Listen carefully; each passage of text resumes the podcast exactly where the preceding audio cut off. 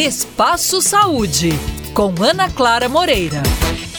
A aversão a sons baixos e repetitivos decorrentes, por exemplo, da mastigação, é um grande incômodo para pessoas que sofrem com misofonia. Essa síndrome causa reações que vão desde desconforto e irritação até casos mais graves, como palpitações e dores de cabeça. Embora não existam explicações precisas sobre o que provoca o problema, acredita-se que ele esteja relacionado à hipersensibilidade entre partes do cérebro responsáveis por processar e filtrar os sons que ouvimos. Sobre esse assunto, eu converso com a doutora Lucele Carine Oliveira Cunha, otorrinolaringologista do Hospital Vila da Serra.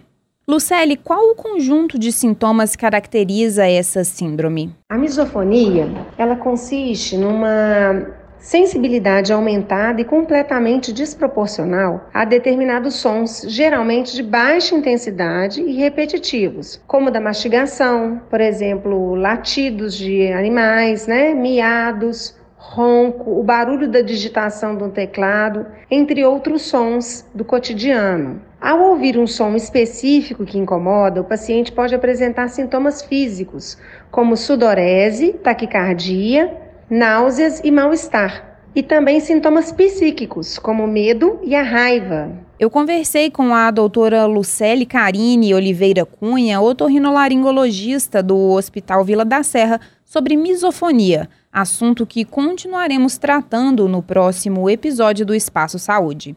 Até lá!